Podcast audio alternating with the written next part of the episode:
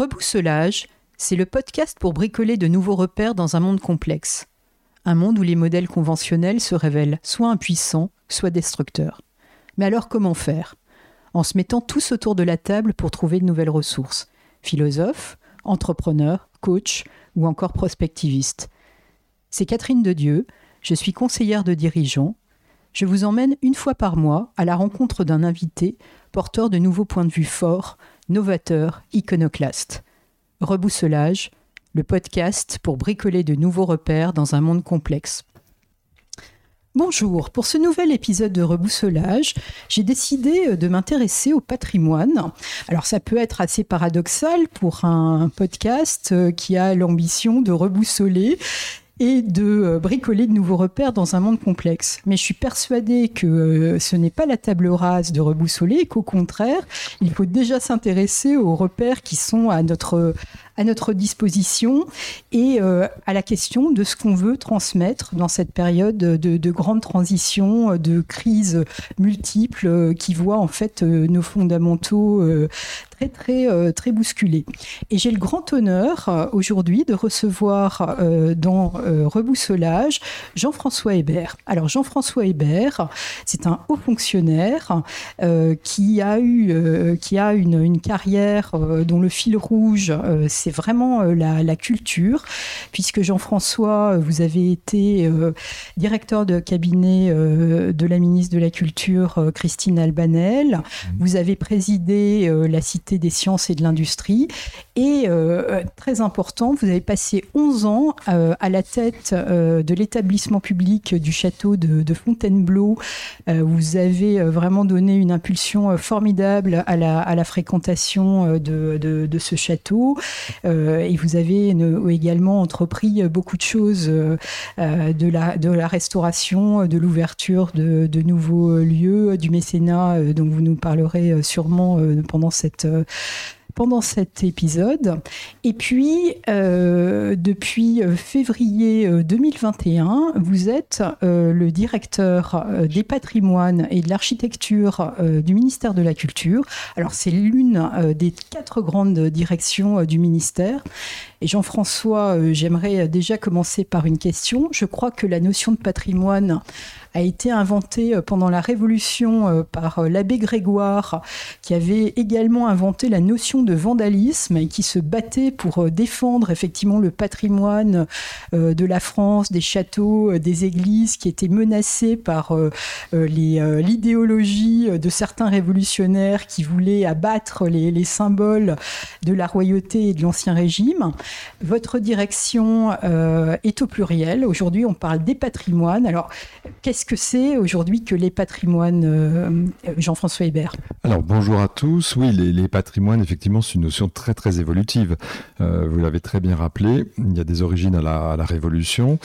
Et puis il y a des grandes étapes qui ont marqué le, 19e siècle. En fait, on pense, enfin, il y a des grands noms qu'on a tous en tête, Prosper Mérimée. Euh, euh, Viollet-le-Duc, évidemment, qui, avec la création euh, euh, d'une administration des monuments historiques, hein, ce souhait de, protéger les monuments justement contre des menaces. C'est un peu ça qui émerge au 19e, avec des grandes lois, mais très défensif. Et puis, c'est une notion qui a continuellement évolué au long de, des années évidemment avec des, sauts très importants au XXe siècle et, dans la période relativement récente finalement quand on y pense. Euh, moi je repense aux, années langues euh, qui ont été très très marquées par euh, l'extension du patrimoine par exemple. Il y avait d'abord le patrimoine historique et puis on s'est intéressé au patrimoine industriel. On a commencé à classer ou à inscrire des sucreries, des chocolateries, des usines de toutes sortes. on s'est intéressé à patrimoine patrimoine beaucoup moins emblématique. Au départ, euh, c'était plutôt les châteaux, les, les églises, le patrimoine religieux, et puis on s'est intéressé au patrimoine dit vernaculaire, en deux termes. Mais vernaculaire, c'est le, patrimoine local. Le petit patrimoine, voilà, le petit patrimoine, euh, sans, sans côté péjoratif, hein, ils sont très importants. Les, là, on dit patrimoine de proximité. Le patrimoine de proximité, les lavoirs, les, voilà, les, les petites chapelles, etc. euh, on a classé aussi, et ça c'est une évolution forte, des, objets, euh, des trains, des, avions, des bateaux, toute une série de choses. et puis la notion de patrimoine a dépassé le, le côté des objets proprement dit pour finalement euh, aller plus loin. Et aujourd'hui, moi je suis directeur général euh, d'une administration qui a la responsabilité de, de politique publique aussi différente que, mais en même temps complémentaire, euh, que l'archéologie, parce que finalement quand on pense à toutes ces découvertes et tous les vestiges qu'on tire, bah, c'est du patrimoine, c'est notre patrimoine, c'est le premier patrimoine, celui qu'on extrait de, de la terre ou, des, ou de la mer des rivières. Euh, il y a les monuments historiques dont on parle qui sont l'origine de cette notion, mais aussi les archives. Les archives, c'est un patrimoine extraordinaire. Les archives, c'est la mémoire de la nation. Donc euh, là aussi, il y a des origines très très très anciennes. Euh, je pense aux musées qui rentrent dans aussi dans cette dans cette acception. Euh, j'ai la responsabilité de tous les musées. Il y a 1200 musées euh, qui ont le label Musée de France. Et j'ai évidemment un contact beaucoup plus euh, fort avec les musées nationaux, que sont les, grands vaisseaux amiraux que vous connaissez, le Louvre, Pompidou, Versailles, le Orsay, tout ça, c'est des, grandes institutions que tout le monde connaît et qui sont placées sous ma responsabilité. Euh, on ajoute à ça, euh, vous l'avez mentionné, l'architecture pour faire bonne mesure. Euh, mais je, voilà, c'est un, champ extrêmement vaste et extrêmement riche, très complémentaire, avec très souvent des collections qui sont au cœur de, des grands principes. au fond, j'ai la chance de diriger une, administration ancienne, très structurée parce qu'il y a des textes très fondamentaux, fondamentaux fondateurs de, ces politiques différentes avec des corps de spécialistes qui sont fantastiquement intéressants parce que c'est des archéologues, c'est des conservateurs, c'est des restaurateurs, c'est toute une série de, spécialistes passionnés par, par l'objet même de leur, de leur métier, donc des gens de, très haut niveau. Euh, et euh, bon, pour, terminer ce panorama, euh, des moyens qui sont assez considérables parce que la France est parmi les pays les plus soucieux de leur, de, leur patrimoine, très en avance. Je dirais pas que c'est le plus, on a toujours tendance à dire ça. aussi, certainement. Voilà, exactement l'Italie, pas très loin, il y a l'Angleterre, on a nos voisins. Euh, parce que le patrimoine est là et qu'il euh, y a une conscience collective de ce qu'il est extraordinairement important de le, protéger, de le conserver euh, et puis de, lui donner vie, de le revitaliser, de, continuer à, si possible, soit à lui donner une autre existence, soit à retrouver l'existence d'origine. Donc finalement, on est dans une euh, conception moins défensive du patrimoine que dans le passé. Oui, et c'est très ouvert en fait. Hein, J'ai oublié une chose très fondamentale, pardon, qui est le patrimoine maintenant immatériel. Euh, on a introduit dans la notion de patrimoine, et c'est un peu perturbant quand on y pense, parce qu'on avait l'habitude d'objets, mais on a introduit le patrimoine immatériel, donc ça peut être des traditions, ça peut être des fêtes, ça peut être toute une série de choses. Euh, c'est très pratique, si j'ose dire, dans les endroits où le patrimoine euh, mobilier classique est, est moins présent. Je pense en Outre-mer, on a du mal à conserver les bâtiments euh, dans leur état d'origine. Et donc, euh, on est très attentif à toutes ces traditions qui sont très fortes. Mais je parle du patrimoine en France, on pourrait l'étendre euh, à l'étranger tout aussi bien. Et d'ailleurs, nous sommes à quelques jours des journées européennes du patrimoine. comment, comment vous voyez les choses, le rôle de ces journées dans, la transmission vers le grand public et aussi sans doute vers les jeunes générations? Alors là aussi, on est à un moment tout à fait crucial, je, je, je dirais. Alors, il y, a, plusieurs choses à dire là-dessus. Je, vais reparler de Jacques Lang. C'est pas le seul ministre qu'il faut mentionner, mais il a quand même eu cette intuition que euh, organiser la rencontre entre euh, euh, ce patrimoine que j'évoque, ces, ces, racines qui sont les nôtres, et, le grand public était, une nécessité absolue. Il l'avait d'abord fait pour la musique, la fête, on connaît tous la fête de la musique, puis ensuite il a cherché d'autres d'autres rencontres de ce type à, créer et on lui a proposé de mettre en place ces journées du patrimoine. D'emblée, elles ont connu un très grand succès parce que accéder à des lieux fermés, à des lieux qui nous appartiennent, on a, on a popularisé l'idée que ce patrimoine, c'est le nôtre, c'est celui qui nous permet de connaître nos racines, c'est notre identité, c'est ce qui nous construit, c'est ce qui fait que les enfants euh, euh, euh, retrouvent nos, racines, on peut, on peut fonder des choses sur ce patrimoine, on peut, et on peut créer à partir de ce patrimoine. C'est vraiment le, départ de toute la culture. Et, et donc, d'emblée, elles ont connu un très grand succès, et ce succès ne se dément pas, c'est extraordinaire. On voit des, des, fêtes comme ça, je ne vais pas les citer parce qu'elles sont quelquefois sous mon autorité, qui s'essoufflent un peu, euh, faute d'être renouvelées. Mais euh, c'est pas vrai du tout pour le patrimoine. Chaque année, il y a des sites nouveaux qui sont proposés. Euh, chaque année, on trouve des animations à, proposer. Euh, les, les, les, portes s'ouvrent et on accède à des, à, des lieux. Alors évidemment, il y a cette, ce côté euh, euh, lieu caché auquel on a envie d'accéder parce qu'ils sont interdits le reste du temps. Donc c'est très stimulant. Mais c'est plus que ça. C'est vraiment euh, la journée ou les deux jours ou les trois jours pendant lesquels on peut s'approprier, se, se, rendre compte qu'on est tous un peu propriétaires de ce patrimoine, être fier de l'entretien qui est fait parce qu'au fond on accède à des lieux euh, euh, qui sont en, plutôt en bon état. Alors, il y a des tas de discussions sur le patrimoine en péril, sur l'état de notre patrimoine. La Cour des comptes fait des rapports, Stéphane Bern intervient et, c'est très bien. Euh, mais globalement, on, a vraiment des motifs d'être fiers de ce que les générations qui nous ont précédés et ce que nous-mêmes faisons pour maintenir ce patrimoine en état et pour qu'on puisse tous en profiter. Donc ces journées sont un, un, moment très fort, le succès ne se dément pas et ça touche de plus en plus les jeunes générations. Alors justement, euh, pour, pour que ça touche les jeunes générations, aujourd'hui, il faut une dimension d'expérience. On ne peut pas uniquement être, euh, j'imagine, dans une approche très historique, euh, très, euh, très professorale, très livresque. Il faut vraiment, et c'est ce que vous disiez à propos euh, de Jacques Lang sur effectivement euh, la, fête de la musique, etc. Il faut trouver en fait les moyens de faire vivre quelque chose de différent euh, dans, le, dans les monuments historiques, dans les musées ou même dans ces, ce patrimoine de proximité que vous évoquiez. C'est très vrai. Ce qui, était, exact dans les années 80, c'est qu'il suffisait d'ouvrir les portes. Au fond, c'était ça le miracle et la, la découverte. Aujourd'hui, c'est plus du tout le cas, puisque les portes sont régulièrement ouvertes et les gens sont demandeurs de plus que ça. Euh, il y a toujours le contact avec le lieu, évidemment.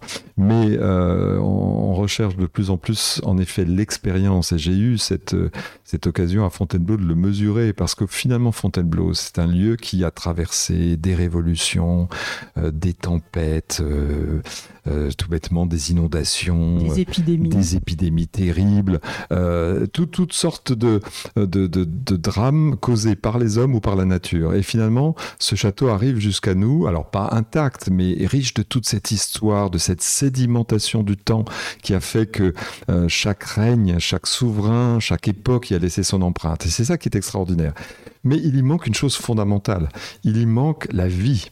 Il y manque euh, la euh, l'évocation de ce qu'étaient les fastes d'antan. Alors on peut faire des expositions où on montre des, images, des tableaux, euh, on ressuscite des costumes. C'est pas du tout la, la même chose que euh, ce qu'on peut faire lorsque on, fait appel à des, à des ce qu'on appelle aujourd'hui des reconstitueurs, c'est-à-dire des gens qui sont des passionnés et qui ont dont, le but justement c'est à partir des lieux qui existent de se servir de ces lieux comme le décor, le décor authentique, pas des décors fabriqués. Le décor authentique, on n'est pas dans le on est dans le concret euh, des décors authentiques et qui n'ont pas de plus grand bonheur qu'à partir de costumes magnifiquement euh, dessinés à partir de dessins originaux, euh, recréer cette époque pour le plus grand bonheur du, public. Au fond, ça, permet, ça permet quoi ça? Ça permet une identification. Vous êtes là dans un lieu exceptionnel et tout d'un coup, en face de vous, vous avez,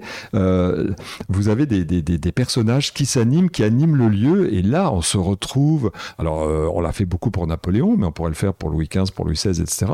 Euh, et on se retrouve. Alors moi, j'ai un souvenir personnel très très fort qui était en 2014 quand on a célébré l'anniversaire des adieux de l'empereur 1814. et, j'étais là parmi plein d'autres, une foule considérable massée dans la cour d'honneur, qu'on appelle d'ailleurs la cour des adieux du château de Fontainebleau, avec des écrans géants dans toute la ville de Fontainebleau. les hôpitaux étaient en alerte tellement il y avait de monde à ce moment-là. Et on a vu apparaître l'empereur en haut de cet escalier, reconsidérer la foule, descendre les marches très lentement. il y avait une petite pluie fine en 1814, là, il y avait un, joli ciel gris aussi ce jour-là. Et embrasser le drapeau, prononcer ce, discours extraordinairement émouvant, mais d'un seul cri, enfin, la foule s'est tout d'un coup animée à pousser un grand cri en disant Vive l'empereur, vive l'empereur. C'était prodigieux, on s'y croyait. C'était pourtant un comédien, un, américain ou un canadien, je crois, qui, sont quelques-uns à incarner l'empereur dans, dans ces grandes reconstitutions et qui avait été sélectionné par ses pairs pour jouer ce rôle. C'était donc un acteur, mais c'était tellement fort dans ce lieu qu'on on, s'y croyait. Voilà, et, effectivement, bah, cette dimension d'expérience, elle peut aussi euh, euh, s'étendre, j'imagine, à des jeux vidéo, à beaucoup, beaucoup de choses aujourd'hui. Je, pense à la reconstitution du Paris euh, euh, du XVIIIe siècle dans Assassin's Creed, qui était quand même un truc euh, extraordinaire au moment où c'est sorti, avec euh, effectivement des conseillers historiques qui étaient des professeurs de l'éducation nationale. Il faut trouver aujourd'hui la grammaire pour, pour parler effectivement à des générations qui lisent moins, qui ont une, un rapport au monde qui est tout à fait différent d'une autre en fait. Oui, tout à fait. Et on a aujourd'hui les outils pour ça. Euh, moi, j'ai eu l'occasion de, visiter euh, l'expérience qui est proposée à, la Défense et qui va bientôt euh, gagner le centre de Paris, qui est une, visite de Notre-Dame. Notre-Dame au moment de sa construction. Et donc, vous entrez dans une pièce, on vous équipe de casques, d'une sorte de sac à dos un, un peu lourd. Les, les, Oculus Rift bah, je ne sais pas si ça s'appelle comme ça. Des casques de, réalité virtuelle. Absolument, c'est tout à fait ça. On a un, sac à dos parce qu'il y a la batterie euh, qu'on a dans le dos. On se balade dans un endroit qui, quand on enlève le casque, euh, est une démystification terrible parce qu'on est dans une grande salle, on voit des, pauvres gens qui se baladent un peu ahuris aussi comme ça. Mais quand on a, on, est, on entre dans ce dispositif, c'est prodigieux, réellement prodigieux. Euh, d'autant que, euh, comme vous le disiez, euh, c'est réussi lorsqu'on fait appel à de vrais historiens, à des scientifiques, à des gens qui transmettent leur savoir et qu'il est illustré justement dans ces endroits. Donc on se balade dans Notre-Dame en cours de construction, on est accueilli par un, un, tailleur de pierre qui vous explique comment, et on a le vertige quand on grimpe dans les tours de Notre-Dame en construction, et puis on passe les siècles, et, on arrive jusqu'à aujourd'hui où on est en train de refaire cette cathédrale euh, plus belle qu'elle ne l'a jamais été. Donc c'est vraiment tout à fait exceptionnel. Alors Jean-François, vous parliez effectivement de la, de la revitalisation euh, du patrimoine, euh, du fait qu'il fallait aujourd'hui, euh, outre cette dimension d'expérience pour toucher finalement bah, les, citoyens que nous sommes, trouver de nouveaux usages, ce qui a toujours été, j'imagine, une, problématique pour les, monuments historiques. Donc est-ce que vous avez effectivement aujourd'hui une vision et des exemples de, de, ce sujet? Alors dans la politique que j'ai dans la charge, il y a la protection du patrimoine, donc tout ce qui peut être fait pour le protéger au maximum. Il y a aussi sa transmission euh, et sa restauration. Et puis, en effet, il y a euh, cette, ce volet vraiment très important qu'on investit de plus en plus.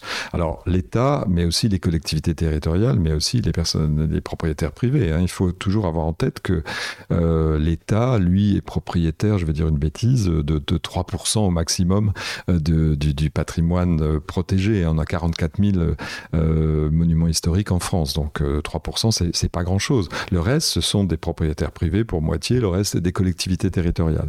Le, en pourcentage, les châteaux, les églises, enfin comment, comment Alors l'essentiel, il faut bien le dire, c'est un patrimoine qui appartient aux, collectivités territoriales et qui sont les petites chapelles et toutes les églises dans les campagnes. Et ça, c'est un vrai, vrai sujet.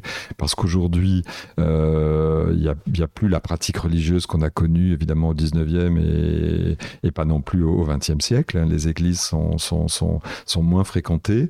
Euh, très souvent, euh, les, paroisses regroupent plusieurs communes et donc il y a des églises qui sont euh, désaffectées. C'est un vrai sujet parce que par ailleurs, elle représente un, un témoignage historique. L'église, c'est le cœur du village. si elle est plus occupée, elle se dégrade. Les collectivités, les petites communes n'ont pas les moyens, souvent, en tout cas pas, pas, pas toujours, d'entretenir ce patrimoine. Et c'est un vrai sujet. Ça a donné lieu à des colloques au Sénat parce qu'évidemment, les, les élus s'en préoccupent. Et euh, nous, de plus en plus, on, pousse en liaison avec euh, les paroisses, avec euh, les, les, communes à, à d'autres usages, en fait. Hein. on a des exemples très, très avancés dans les pays du nord de l'Europe où, aux Pays-Bas, on n'hésite pas à transformer une église en bibliothèque, je sais pas, en sanatorium. Enfin, on peut avoir beaucoup enfin, quand même avec une vocation qui n'est pas complètement orthogonale avec le. Non, je ne sais pas si on ferait un sex shop dans une église. Euh, je pense que les Néerlandais, bien que je pense que les Néerlandais en seraient capables. mais, nous, nous, il y, a, encore beaucoup de chemin à parcourir avant qu'on y arrive, et on, a quelques exemples en fait de, de, réutilisation, en effet plutôt proche, plutôt collective, sociale, évidemment. Mais euh, il faut qu'on aille euh, plus résolument dans cette direction. Et puis par ailleurs, il y a des grands monuments. je pense à un sujet qui me préoccupe parce que il est devant nous et que on, on y travaille très très fortement, qui est l'abbaye de Clairvaux. L'abbaye de Clairvaux, c'est l'abbaye cistercienne que tout le monde connaît, mais ça a été aussi... Euh, l'abbaye de Saint-Bernard. C'est l'abbaye de Saint-Bernard. exactement. Euh, c'est une, fille de Cîteaux qui a elle-même donné lieu à quantité, quantité de, de, de, de, créations euh, monastiques dans, dans, dans, en France et dans toute l'Europe. Et c'est aussi une abbaye qui, après la Révolution, a été transformée en, en prison par Napoléon. Et l'administration pénitentiaire a conservé euh, l'usage de cette, de cette abbaye dans, dans l'Aube euh, jusqu'à, enfin, elle va la conserver jusqu'à l'année prochaine. Et puis, l'administration pénitentiaire a décidé que c'en était fini de Clairvaux. On va créer un autre centre pénitentiaire ailleurs et on se retrouve. la centrale de C'est toujours la centrale de Clairvaux. C'est toujours la centrale, mais il reste plus que quelques, quelques prisonniers détenus aujourd'hui. Mais ça a été dans l'histoire de l'administration pénitentiaire. Il y a eu des, des, révoltes dans il y a eu des morts dans cette abbaye, dans cette, euh, cette prison cette centrale, des très très grands détenus. Carlos a été là, euh, d'autres euh, également. Euh, mais, mais, mais, tout à fait. Et puis je crois que c'est il y a une nouvelle extraordinaire de Victor Hugo sur un prisonnier Absolument. Je crois que ça se passe à Clairvaux? Absolument. Il a d'ailleurs écrit un très joli livre là-dessus. Et donc il y a une histoire. Jean Genet aussi. Jean Genet, tout à fait. Donc on a on a un passé monarchique, monachiste, oui, je sais pas on dit comme ça. Euh, et puis, on a un passé euh, carcéral qui est tout aussi fort en fait. Et donc c'était le cas du Mont Saint-Michel aussi à un moment. Enfin, il y a eu Ça a été le cas de beaucoup de monuments après la Révolution. Et, donc on se retrouve avec 30 hum, bâtiments extraordinaires, euh, classés monuments historiques tous, sur 30 hectares. Euh, qui vont être délaissés par l'administration pénitentiaire. Et donc on se tourne vers qui? Vers le ministère de la Culture. Et les collectivités disent, écoutez, euh, c'était un atout considérable pour notre territoire. Euh, il y avait des familles qui venaient rendre visite aux prisonniers, il y avait les familles des, des, des gardiens. C'était tout un écosystème très important. Qu'est-ce que vous faites? Qu'est-ce qu'on va faire demain de cet ensemble exceptionnel? Donc on est en train de travailler à ça. On a lancé un appel à projet. On va voir qu'est-ce que le secteur privé peut imaginer comme euh, nouvelle activité, nouvel usage, parce qu'il est clair que quand on on n'utilise pas les bâtiments, euh, ils se dégradent et ils finissent par mourir. C'est donc une préoccupation très très forte pour les monuments historiques. Je dirais que c'est presque la préoccupation la plus forte qui est de, de, de, conserver un usage, l'usage euh, qui a été le, sien à travers le temps, ou un nouvel usage. Et quand on regarde nos, monuments, regardez le Val-de-Grâce, regardez euh, les Invalides, tous ces grands monuments euh, ont eu un usage à un certain moment, puis ils ont été transformés très souvent en, en, école, en, en, dispositif collectif, et puis ensuite on, trouve d'autres usages. L'important c'est de trouver un usage, un usage qui, colle avec les besoins de la collectivité et qui redonne vie à ce patrimoine. Il faut revitaliser quand euh, il y a un risque de dévitalisation. Et vraiment, je pense que l'image est, juste. Il faut, et moi j'ai aussi eu ce cas à Fontainebleau, où, et, on l'a pour beaucoup de lieux qui ont été occupés par l'administration militaire, là je parlais de l'administration pénitentiaire, mais aussi l'administration militaire qui s'est contractée à travers le temps, on le sait, qui occupait des bâtiments extraordinaires qui aujourd'hui doivent trouver un nouvel usage. Et on a heureusement, fort heureusement, de très beaux exemples de réutilisation euh, réussie. Par exemple bah, Par exemple, dans certaines collectivités locales, on a des transformations d'hôtels-lieux en, hôtels euh, euh, prestigieux ou en, en centres en centre pour, pour, des enfants. Enfin, il y y a quantité d'exemples un peu partout. Et euh, j'imagine que Clairvaux, pour le département de l'eau, bah, si, euh, si on trouve un usage fort, c'est quand même une, une, source de fierté et d'attractivité et pour le territoire qui peut oui, être Oui, mais c'est, reconnaissons-le, un vrai défi parce qu'on est dans l'Aube, c'est un département très pauvre, euh, un des plus pauvres de France. Il y a un, atout pour Clairvaux, c'est l'autoroute parce que c'est une jonction entre euh, l'Europe du Nord, l'Allemagne et puis, euh, et puis la France. Mais c'est pas forcément très accessible. Donc il y a tout un travail à faire d'accessibilité. Voilà, j'espère qu'on va trouver. L'appel d'offres est en cours. Les bâtiments sont. Le, site est extraordinaire. Hein. On, a, on a déjà, et ça c'est bien pour attirer d'éventuels repreneurs, restaurer déjà un, bâtiment, plus, plusieurs bâtiments qui sont qui ont retrouvé leur, lustre. Alors pour le coup, c'est des bâtiments du 18e, donc tout à fait exceptionnels.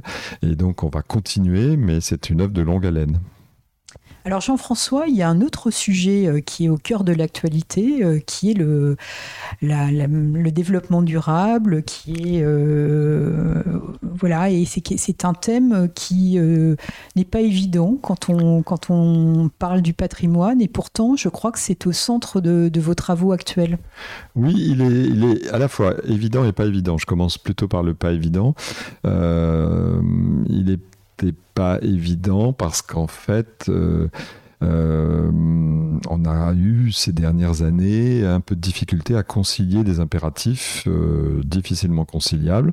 Euh, le patrimoine, c'est la protection du patrimoine, c'est sa mise en valeur. La transition écologique, ou en tout cas un des éléments de la transition écologique, qui est la, transition énergétique, avec les éoliennes, avec les panneaux photovoltaïques, avec l'isolation thermique, quantité de dispositifs de ce type. Finalement, le patrimoine, c'est aussi la beauté de la France.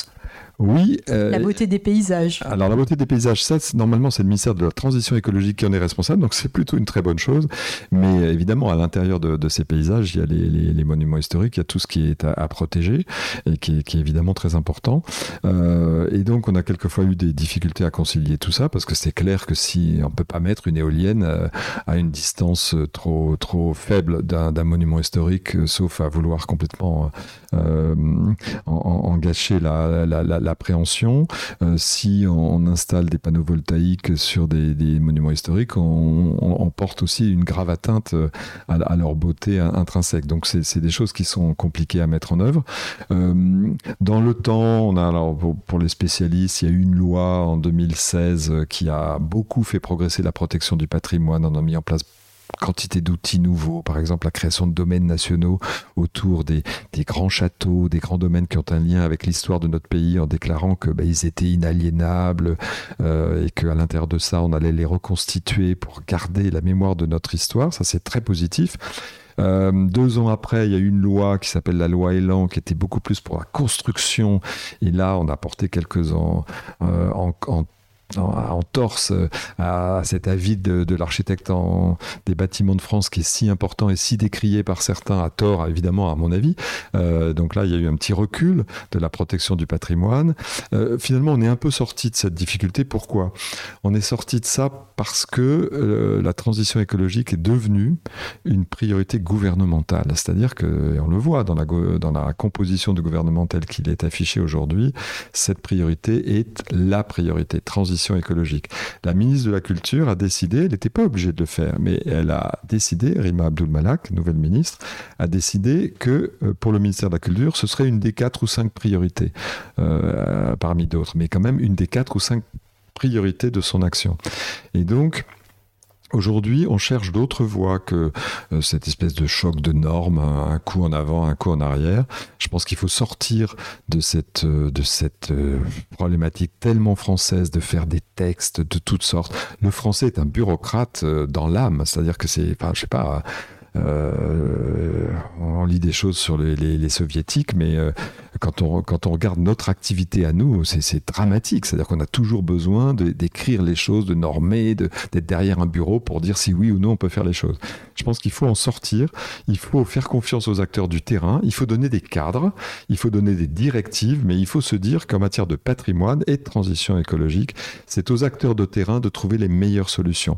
Donc on est dans cette problématique-là de se dire, essayons ensemble d'indiquer une direction et de laisser aux acteurs de terrain le soin de savoir si les panneaux photovoltaïques doivent être rouges, verts ou bleus, euh, d'être telle inclinaison ou telle autre, de, de voilà, dans, dans, tous ces domaines de l'isolation thermique, de des panneaux photovoltaïques, il faut faire confiance au terrain et vraiment au niveau local. Et c'est dans ce dans quoi on est, on est engagé. Et puis un autre euh, élément qui, qui, qui, est quand même euh, lié à une prise de conscience de plus en plus forte que le patrimoine, finalement, c'est un atout pour la transition écologique. Euh, pourquoi? Parce que le patrimoine, intrinsèquement, dans son être même, dans son essence, essence même, il est, il, est, il est constitué de matériaux qui sont des matériaux anciens, qui sont des matériaux solides, qui ont résisté au temps précisément. Euh, il a en plus une empreinte euh, euh, sur le sol légère. extraordinairement légère.